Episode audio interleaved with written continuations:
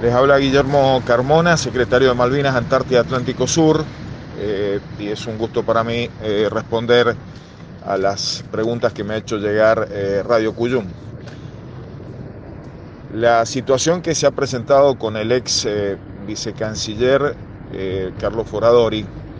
es una situación grave. como ha sido de público conocimiento, han eh, sido publicadas las memorias del ex vicecanciller británico, en donde da cuentas de eh, la situación en que se habrían producido negociaciones durante el gobierno de Macri eh, entre ambos vicecancilleres, Foradori y Duncan. esos trascendidos lo que marcan es que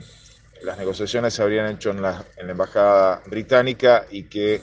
em, en, esas eh, circunstancias se habría eh, presentado una, situación de, borrachera de eh, el diplomático argentino que participaba en las negociaciones. Esta es la versión que publica el vicecanciller británico y a partir de la gravedad de estos hechos, desde la Cancillería por decisión del ministro de Relaciones Exteriores, Santiago Cafiero, se ha eh, dispuesto el inicio de una investigación sumarial a los efectos de determinar en, eh, las circunstancias de estas negociaciones que dieron lugar a un comunicado conjunto del gobierno británico y el gobierno argentino que se conoce como comunicado Forador y Duncan por el nombre de ambos vicecancilleres. Es un hecho muy grave, como mencioné recién, debe ser investigado. De todos modos, es importante tener en cuenta que más allá de las circunstancias en que se haya producido la negociación, ya en aquel momento, en 2016, cuando estas negociaciones ocurrieron,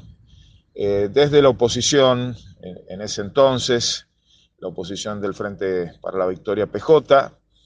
eh, sostuvimos un fuerte cuestionamiento a la política de Macri sobre Malvinas y al comunicado que ambas cancillerías emitieron eh, y que, reitero, se denominó Forador y Duncan. El cuestionamiento ha sido un cuestionamiento que eh, tenía que ver con que se favorecía abiertamente el interés británico. Eh, el gobierno del presidente Alberto Fernández ha dado un giro claro, concreto, para restablecer la política de Malvinas, en donde Malvinas es una política de Estado, y en donde el centro de nuestro planteo es el de la reivindicación argentina sobre Malvinas y de reclamo del gobierno argentino hacia el Reino Unido de que eh, se siente en la mesa de negociaciones a los efectos de resolver el tema de la soberanía, eh, efectos de comenzar un proceso que eh,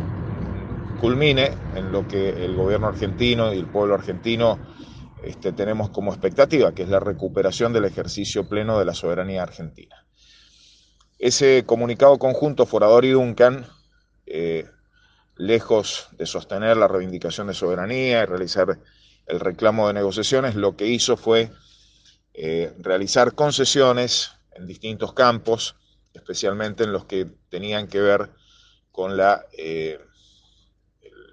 explotación, el aprovechamiento del recurso pesquero que ilegalmente eh, autoriza el Reino Unido a, eh,